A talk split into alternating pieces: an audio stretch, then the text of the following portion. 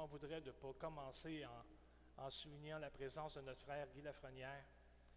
Monsieur Lafrenière, on est tellement content de vous voir.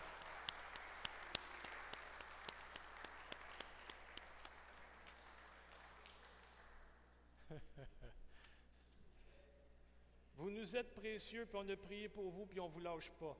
On ne vous lâche pas. Amen. Puis vous arrivez à temps parce que c'est, euh, on, parle de repentance.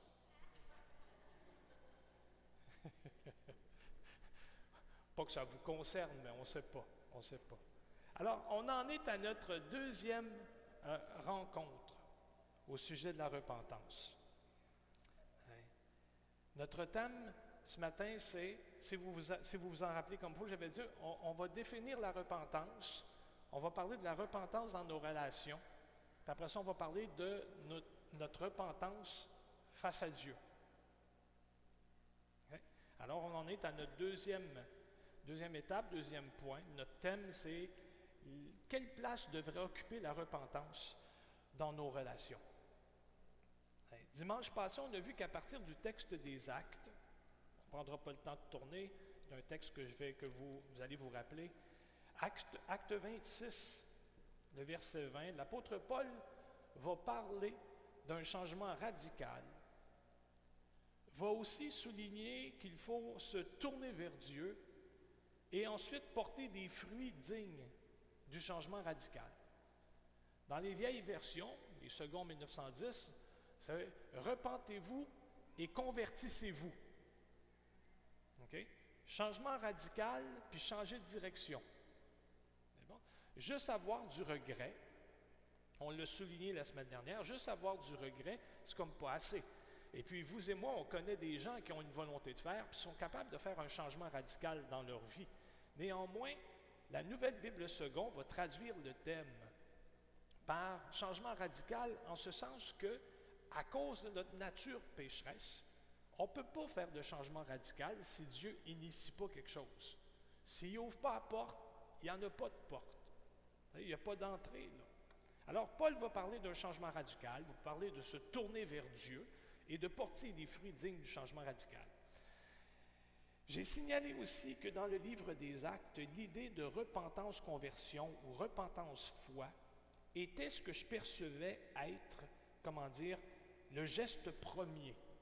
C'est-à-dire, quand on me présente Jésus-Christ comme sauveur personnel, quand je réalise ce qu'il a fait pour moi, bien au-delà de ce que je suis, quand je crois ce qu'il me dit, quand je crois ce que la Bible me dit, puis que je l'accepte comme sauveur personnel, il n'y a pas comme de regret en moi. Il y a juste une joie immense de savoir que ma faillite ne me conduira pas au néant, que Dieu est intervenu. Il comme, c'est comme subjugué par une joie. Puis là, j'embarque dans le plan du salut. Les regrets ça vient après. Quand il y a une relation qui s'est installée, c'est de ça dont on va parler ce matin. Hein? Euh, le geste premier que l'apôtre Paul nous invite à faire dans le texte des actes, c'est euh, aussi un avertissement, ou un avis si vous préférez. L'apôtre Paul va souligner qu'il n'y a qu'une seule porte ouverte. Il n'y a pas 56 000 manières d'effectuer un changement radical. Il faut se tourner vers Dieu. Puis en se tournant vers Dieu, c'est son chemin à lui qu'on prend, puis c'est pas d'autre. Il y a juste une porte ouverte. Celui qui entre par un autre chemin, dit les textes de l'Évangile, c'est un brigand, c'est un voleur. Puis il n'y a aucun autre donné parmi les hommes, aucun autre nom donné, dis-je, parmi les hommes par lequel nous puissions être sauvés. Il n'y a donc que Jésus-Christ comme seul médiateur. C'est lui qui est le chemin, la vérité la vie. Hein? Nul ne vient au Père que par lui. Vous ne pouvez pas faire ça par vos œuvres, vous ne pouvez pas faire ça par vos efforts. Vous ne pouvez pas faire ça en vous tenant à l'Église. Ça, c'est un changement radical, mais ce n'est pas nécessairement une conversion à Dieu. Ce n'est pas se tourner vers Dieu. Se tourner vers Dieu, ce n'est pas pour simplement contempler sa face, mais c'est aussi pour faire ce qu'il nous demande de faire. Puis ça, on va voir ça la semaine prochaine. La liste des trucs, des choses que Dieu nous demande de faire. Anyway, ceci étant dit, après mon adoption vient une relation. Puis avant de parler de la place que doit occuper la repentance dans ma relation à Dieu, je vais parler de la place que la repentance doit occuper dans nos relations interpersonnelles. Avec mes filles, ma femme, mon patron, mon comité, avec vous autres. Quelle place doit occuper la repentance dans mes relations? Ce n'est pas original ce que je fais. Jésus a fait ça. Jésus, pour parler du ciel, prenait des exemples concret. Puis il disait, ben, avec le Père, c'est la même chose. Alors, je suis les traces du Maître, puis on va commencer par nos relations personnelles, parce que c'est probablement ce qui nous touche le plus. Puis même dans nos relations interpersonnelles, et même c'est plutôt là que, dis-je, qu'interviendrait ce que j'appelle le regret. Parce qu'on a vu la semaine dernière que le mot hébreu pour, repentance s'appliquait aussi à Dieu, que dans la Nouvelle Bible second, on disait Dieu du regret. Quand il a vu la violence qui s'est étendue sur la surface de la terre, à l'époque de Noé, Dieu dit Eh boy, je regrette d'avoir fait l'humain. Jusqu'à ce qu'il trouve Noé. Mais il a regretté. Comme quand j'étais jeune, ma mère, elle me disait tout le temps C'est donc de valeur que ça ne soit pas évident. Elle a été gâté que c'est pas jeudi, toi. Pourquoi? Que la journée des vidanges puis te mettre au chemin. Maman, je t'aime. Sans repentance. hein? ouais, c'est ça. Donc, dans nos relations, c'est là qu'intervient le regret, la repentance. L'idée aussi de changer de voie, de ne pas rester comme ça. Après qu'on ait avoué nos regrets, il faut changer de voie, sinon ça devient des promesses d'ivrogne. Quand on dit je regrette, je regrette, puis qu'on ne change pas. Puis après la troisième fois, il n'y a plus personne qui nous croit. Là aussi, ça prend du regret, puis ça prend un changement et d'attitude. En fin de compte, il faut se tourner vers Dieu, là aussi, pour améliorer nos relations interpersonnelles. Prenons le temps de lire un grand texte qui est la parabole euh, du Fils prodigue. Très mauvais titre, mais oui, les éditeurs font ce qu'ils peuvent. Donc, dans Luc 15, 11e chapitre jusqu'au. Euh, euh, Luc 15, 11 à 32, les versets 11 à 32. C'est une longue lecture, mais ça vaut la peine. OK? Ça va nous rapprocher ou remémorer les petits détails de la parabole. On commence la lecture. Un homme avait deux fils. Le plus jeune dit à son père, Père, donne-moi la part de fortune qui doit me revenir. Le père partagea son bien entre eux. Peu de jours après, le plus jeune fils convertit son argent en argent tout ce qu'il avait et partit pour un pays lointain où il dilapida sa fortune en vivant dans la débauche. Lorsqu'il eut tout dépensé, une grande famine survint dans le pays et il commença à manquer.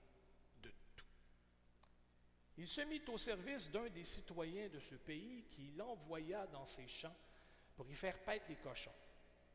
Il aurait bien désiré se rassasier des caroubes que mangeaient les cochons, mais personne ne lui en donnait.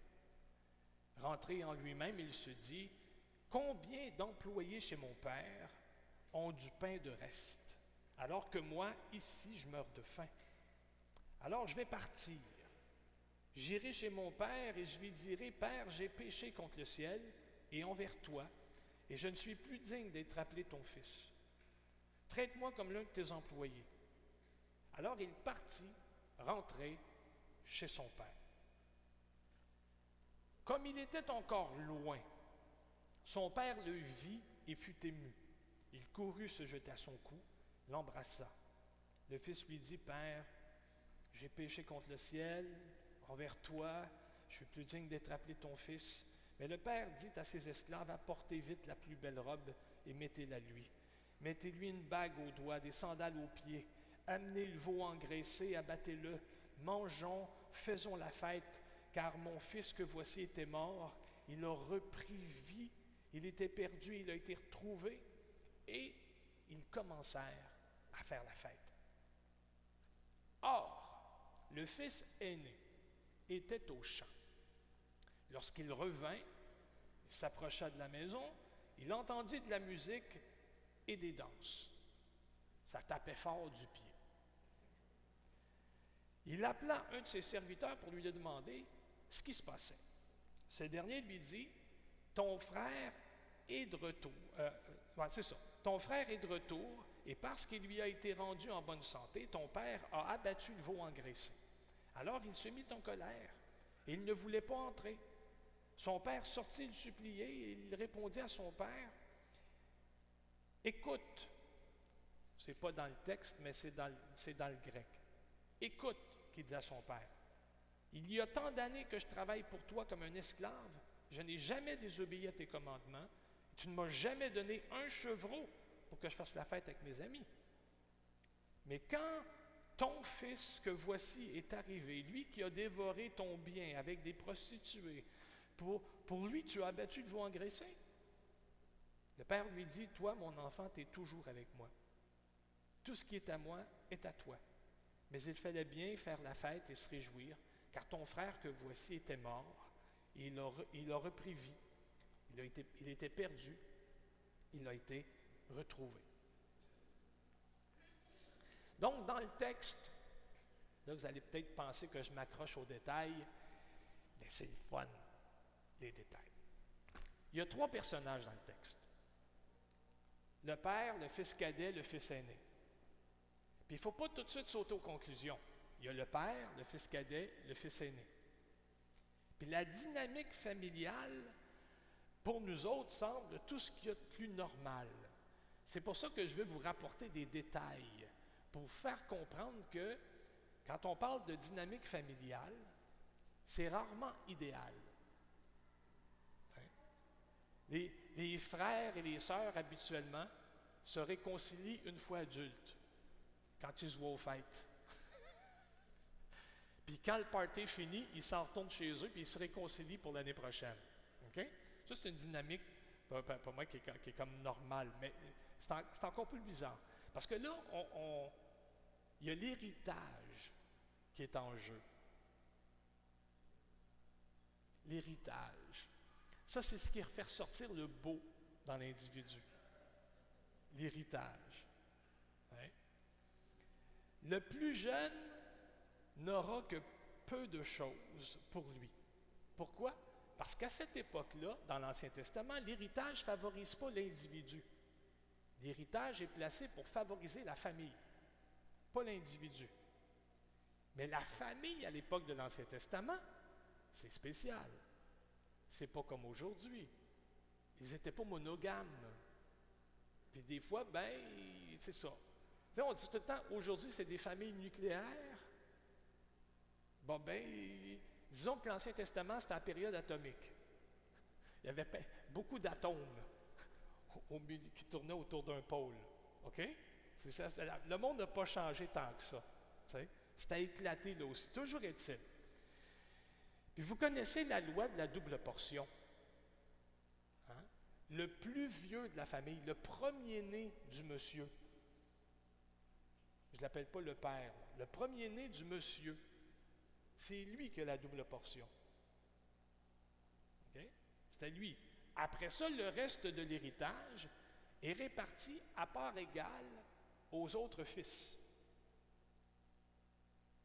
Évidemment, mais s'il n'y a pas de fils, c'est aux filles. S'il n'y a pas de fils, en tout cas, on n'étirera pas ça. Donc, il y a une double portion d'héritage qui va au plus vieux, puis tout le reste est séparé à part égale aux enfants. Ça veut dire que quand le cadet dit au, père, je veux mon héritage là, c'est sûr qu'il est, qu est sot, il est épais, il est nono, il est irrespectueux. Hein? Comme, il n'attend même pas que le père meure. C'est comme, non, non, il ne sait pas vivre. OK? On classe ça. Il ne sait pas vivre mais il le fait pareil. La règle fondamentale dans la loi de la double portion à l'aîné, c'était justement pour ne pas favoriser l'enfant de la femme préférée du monsieur. Quand la loi de Dieu dit ton premier-né a la double portion, c'est parce que Dieu savait que dans la nature humaine, quand le monsieur en a plusieurs, il y en a toujours une qui aime plus, puis un fils ou un enfant préféré. Puis on respecte donc le droit. Le droit parce que c'est l'aîné qui va protéger la famille. Mais déjà là, vous disant ça comme ça, vous pouvez commencer à vous faire une idée de la dynamique familiale de cette famille-là. Puis il y a d'autres indices dans le texte qui nous montrent que ça tournait pas rond. Le récit ne présente qu'une partie de la dynamique familiale, celle du père et de son fils cadet. Autrement dit, toute la parabole est orientée pour qu'on prenne la part du petit. Toute la parabole est orientée pour ça. Mais en réalité, ça commence, un homme avait deux fils. Comme ça que ça commence. Il y en a deux dans le décor, trois personnages. Le titre fausse les données. Puis, on nous montre dans le récit que le père a une relation avec les deux fils. La parabole a donc deux histoires. Deux histoires d'une tentative de réconciliation. Celle d'un père qui est plein de compassion, puis surtout celle d'un fils qui est en colère. Nous, on met l'emphase habituellement sur le fils prodigue, alors que le texte, lui, va expliquer le dialogue qu'il y a entre le plus vieux et le père. Perd pas de temps avec le plus jeune. On, fait une pause sur le plus vieux. C'est là qu'il faut que le texte devrait parler à nos cœurs. Hein? Mais ce matin, il me sert de prétexte pour parler plutôt de la gestion de nos relations. Toujours est-il, chemin faisant, on va essayer de faire clair avec ça. Autrement dit, la, parabole nous dit qu'il y a deux façons de recevoir le gars qui est perdu. Il y a la manière du père il y a la manière du fils aîné. Il y a deux manières de recevoir le fils perdu. La façon du père, rempli de compassion, puis la façon du fils aîné. Colère et frustration. Souvenir de ce qui s'est passé. Souvenir du petit baveux. Souvenir de celui qui avait trois fois le dessert. Souvenir de celui qui rentrait, il rentrait en retard au champ parce que, ah oh, ben non, c'est le petit dernier. Ah, oui, oui, non, non, non, c'est qui qui passait à tondeuse avant le sabbat? C'est le plus vieux, c'est pas le plus jeune. Bon, tous ces souvenirs-là, là, toutes les passes droites que le Père a laissées aux petits.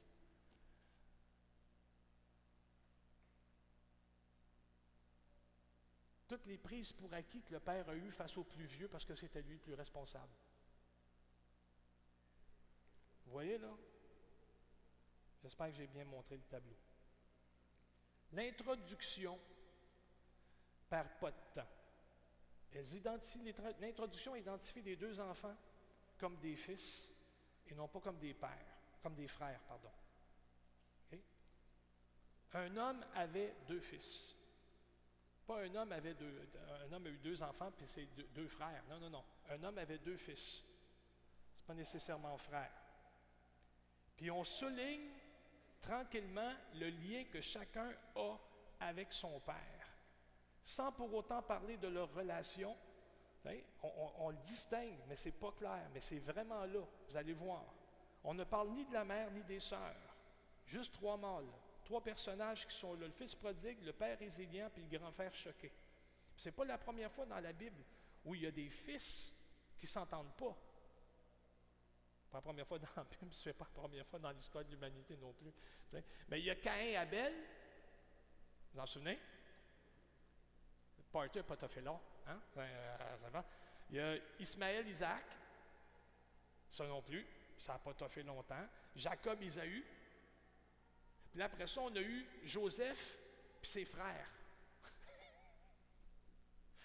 Joseph, c'est le champion de la relation.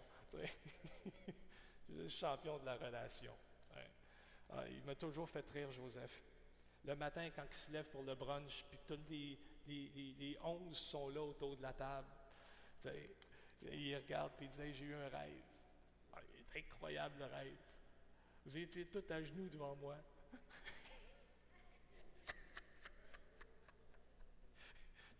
ah, vous, vous vous prosterniez devant moi. Ah oui, j'ai un autre rêve. Ma robe était plus belle que la vôtre. En tout cas, c'est ça. Ils l'ont échangé. Ils ont échangé Joseph. En tout cas. Il y a plein de récits qui nous montrent que le plus jeune a souvent la faveur du Père. Surtout quand vient le temps d'héritage. C'est aussi comme ça dans nos familles. Le bébé de la famille n'a jamais la même relation avec les parents que le plus vieux. Le plus vieux, c'est le premier. Les parents étaient jeunes. Les parents, ne savaient pas comment. Les parents étaient durs. Ils avaient lu des livres. Ils avaient reçu des conseils de la garde. Nous autres, on appelait ça la clinique de lait. Mais ils avaient reçu des conseils du CLSC. Le, le premier, l'aîné, c'est toujours le magané. Puis, tu sais, parce que les parents vont vivre des, conflits, ils vont vivre des déboires financiers, ça ne marchera pas, le gars va perdre sa job, le kit. Là, à quand il arrive le plus jeune, ou quand le plus jeune arrive à un âge où ça commence à être le fun de jouer avec ça, les, parents sont souvent de fois bien placés, sont en sécurité.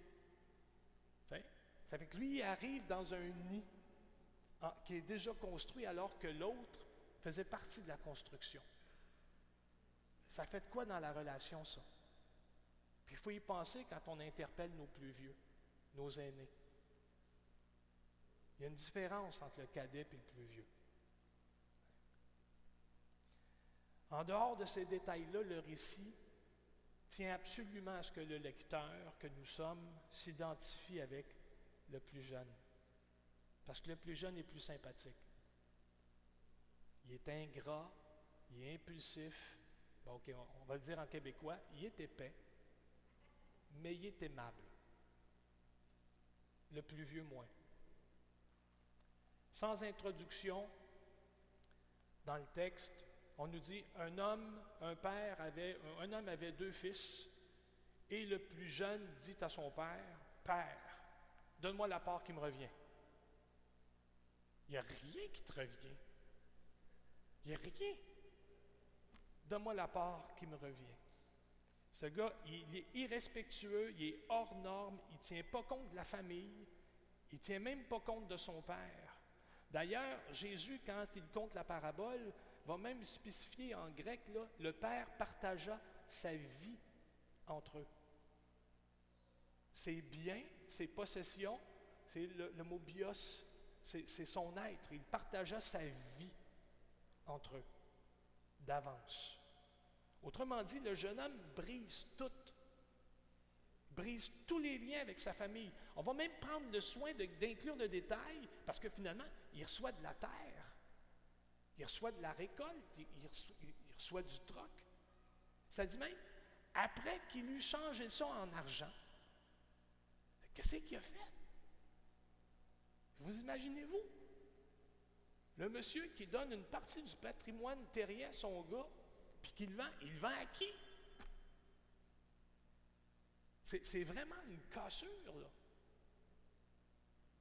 Il brise tous les liens avec la famille, avec, avec son peuple, pour aller après ça se vendre à des étrangers, pour après ça réaliser qu'il vaut moins qu'un cochon.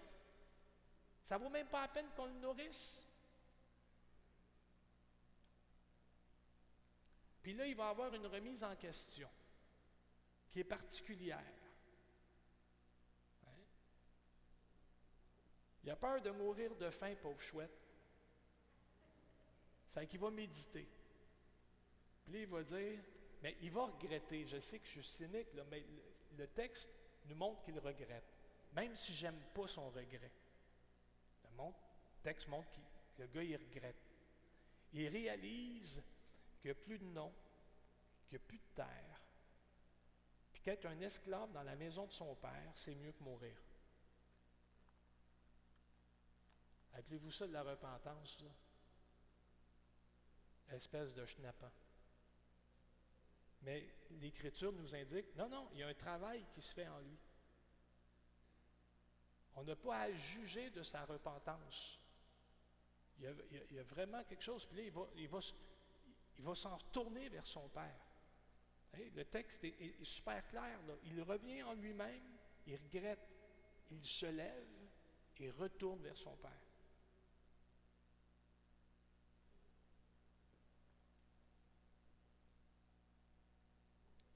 On laisse le plus jeune, on tombe au plus vieux. Le plus vieux revient des champs, il entend de la musique et des danses. Puis là, il va demander à un de ses esclaves, un de ses serviteurs, qu'est-ce qui se passe? Puis on va lui répondre, ton frère est de retour. Et parce qu'il lui a été rendu en bonne santé, ton père a abattu le veau gras pour lui, puis on fait la fête. Le plus vieux est frustré, puis il refuse d'entrer. L'intrigue on a classé le plus jeune, là on est rendu au plus vieux. Puis l'intrigue du récit montre que, autant pour le jeune que pour le plus vieux, avec le Père, il y a une distance.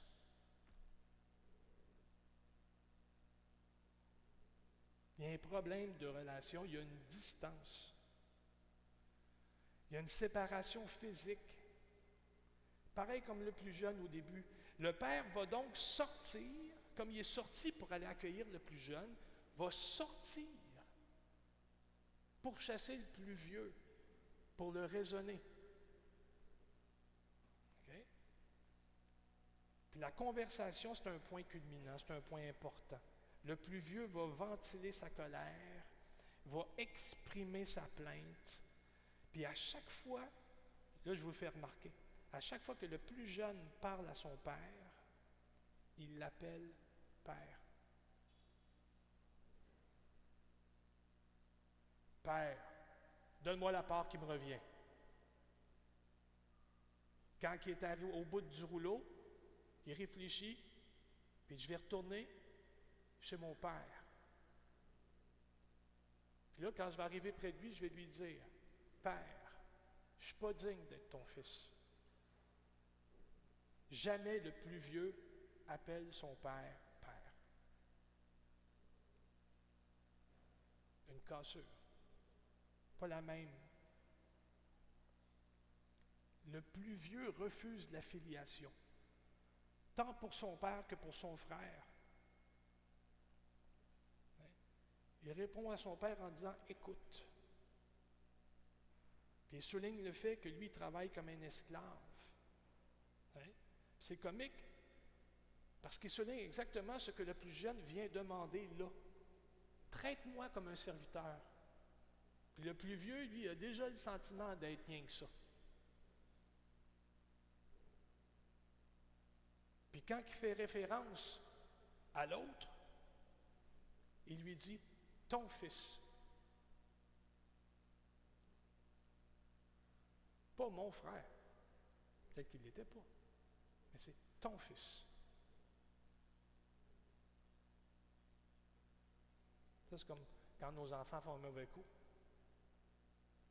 Hein? Tu rentres de travailler, puis ta femme a dit Hey, ouais ton gars.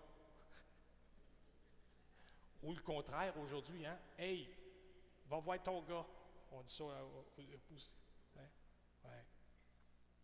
Ton fils, c'est le traître. Moi, j'ai jamais désobéi, dit le plus vieux.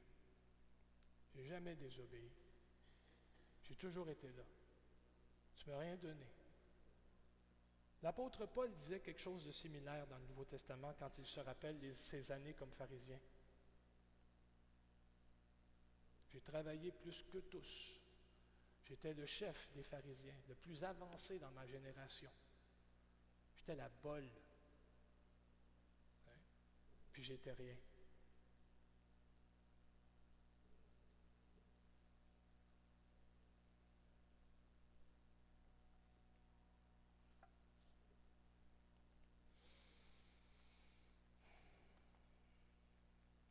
La repentance dans tout ça. Il y avait le jeune se repent convenablement, puis dans le texte biblique, il nous montre les étapes convenables de la repentance. Il revient vers le Père. Il reconnaît son erreur, sa bêtise. Puis il n'y a, rien à offrir. Il n'y a absolument plus rien. C'est par pure grâce que le Père le reçoit. C'est le grand rabbin de Paris, le rabbin Astruc, qui disait à un moment donné, en discutant de cette parabole-là, il mettait l'emphase sur la colère du plus vieux, puis la cassure qu'il y avait entre le père et son aîné. Puis le rabbin Astruc, il disait, il y en a combien comme ça dans nos maisons? Des plus vieux qu'on tient pour acquis, puis qu'en réalité, on ne tient même pas compte, qu'on néglige, qu'on n'apprécie pas. C'est parce que le, réflexe, c'est ça, c'est de dire, le plus vieux, il est tout aussi macabre que le plus jeune. Hein? Un homme ne peut pas avoir tous les défauts quand même. Mais ça a l'air que oui. Le monsieur n'était pas bon. Ça pas un bon père. Puis Rabbin Astruc dit, ça c'est une leçon pour nous, comme père de famille, comme homme de maison. Hein? Les parents disent tout le temps, tu sais bien que j'aime tous, nos, tous les enfants, je vous aime égal. Vous êtes tous égales.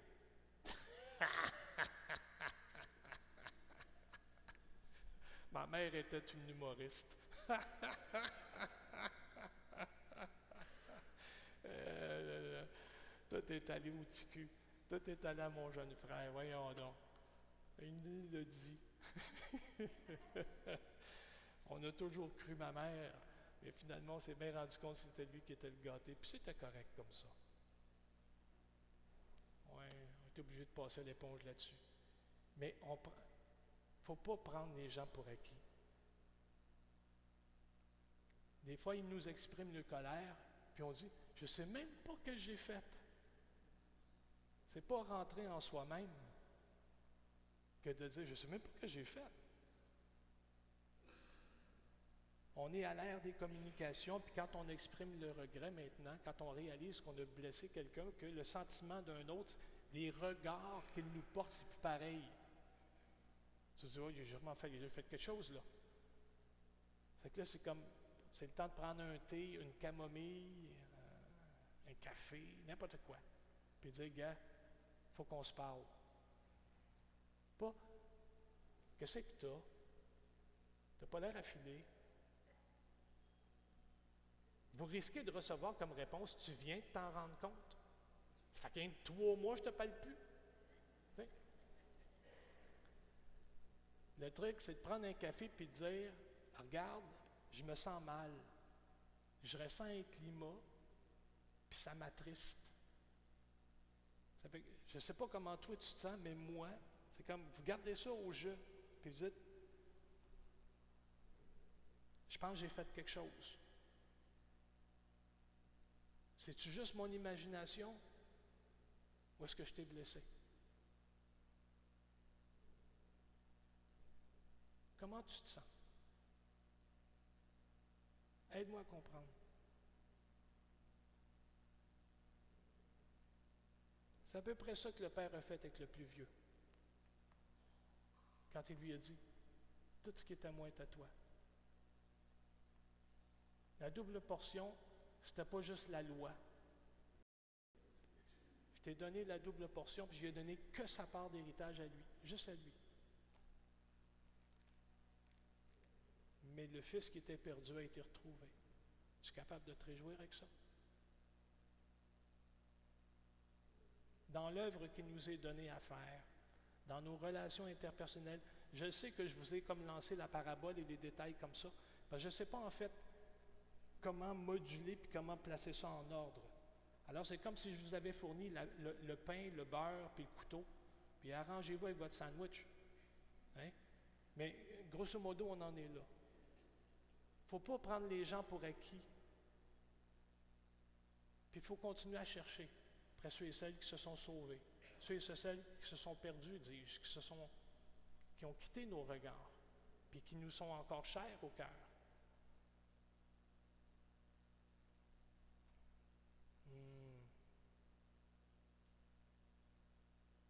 Je vous invite à vous lever. Au lieu de continuer à patiner, on va mettre le clou là. Alléluia.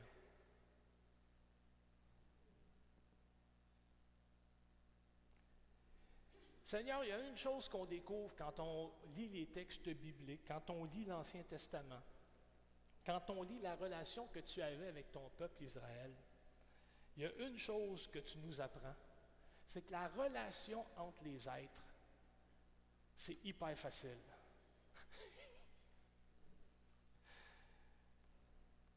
tu es le Dieu des cieux, tu es le Père créateur, et il a fallu que tu t'obstines avec Israël, ton peuple, et que tu lui dises, viens, plaidons ensemble. Viens, plaidons ensemble.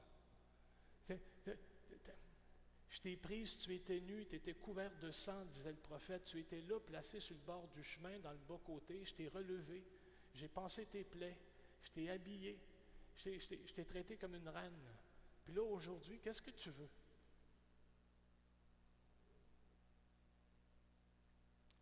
Seigneur, ce matin, on réalise que les relations ne peuvent pas se construire si on n'est pas franc l'un envers l'autre. Si on n'est pas doux l'un envers l'autre. Pour le bien de ton œuvre, pour la paix de nos ménages, pour l'édification de nos cœurs, donne-nous d'être prompts à se repentir être prompt à regretter, de ne pas attendre le fond du baril, de réparer les liens tout de suite. Donne-nous d'être intelligents à salut. Seigneur, je te bénis pour la famille conforme, pour les familles que tu nous as prêtées. Donne-nous d'être intelligents. Donne-nous d'être sensibles. Dans le nom de Jésus. Amen et Amen. Seigneur vous bénisse. Merci d'être venu. Bonne Saint-Jean.